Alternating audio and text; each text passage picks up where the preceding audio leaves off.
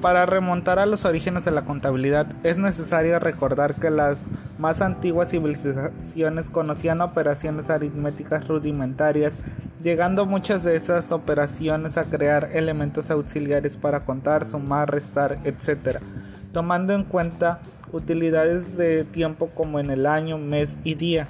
Una muestra del desarrollo de estas actividades es la creación de la moneda como único instrumento de cambio, de tal manera que se puede aseverar que los orígenes de la contabilidad son tan antiguos como el hombre. Por lo tanto, la historia de la contabilidad se merece el estudio detallado de cada etapa. El antecedente más remoto de esta actividad es una tablilla de barro que actualmente se conserva en el Museo Semético de Harvard, conocido como el testimonio contable más antiguo, originario de la Mesopotamia, donde años antes habían desarrollado una civilización llegando la actividad económica a tener gran importancia. Para el año 5000 a.C. en Grecia habían leyes que imponían a los comerciantes la obligación de llevar determinados libros con la finalidad de anotar las operaciones realizadas. Hacia el año de 3623 a.C. en Egipto, los faraones tenían escribanos que por órdenes superiores anotaban las entradas y los gastos del soberano debidamente ordenados. Para el año 2100 a.C., Hammurabi, que reinaba en Babilonia, realiza la célebre codificación que lleva su nombre, y en ella se menciona la práctica contable.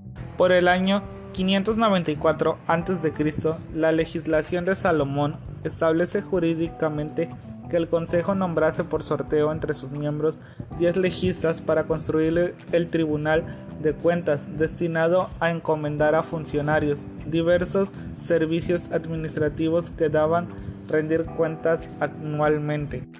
Entre los años 356 al 323 a.C., periodo del apogeo del imperio de Alejandro Magno, el mercado de bienes creció de tal manera hasta cubrir la península báltica, Egipto y una gran parte del Asia Menor, originando ejercitar un adecuado control sobre las operaciones por medio de anotación. Desde los primeros siglos en que fue fundada Roma, los jefes de familia registraban los ingresos y egresos en un libro llamado Codex o Tabulae. Sin embargo, no fue hasta 1494 donde Lucas Pacioli descubrió la partida doble, considerándose con eso el padre de la contabilidad.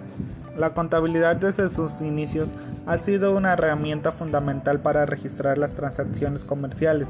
Sin embargo, durante la revolución industrial cobró mayor importancia debido al auge económico y a la necesidad de llevar un registro de la información.